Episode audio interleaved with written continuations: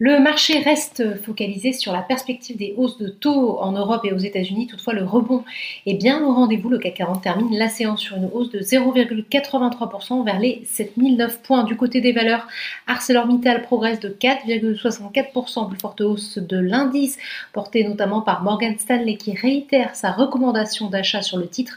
Le groupe est également emporté par son souhait de se renforcer dans les renouvelables. Sanofi monte de 3,11% après l'annonce de l'approbation par la FDA de son médicament innovant permettant de réduire, le recours aux transfusions sanguines pour traiter l'hémolyse, maladie rare qui détruit les globules rouges en progression aussi le compartiment technologique avec Worldline qui progresse de 3,16% dans le sillage du Nasdaq américain.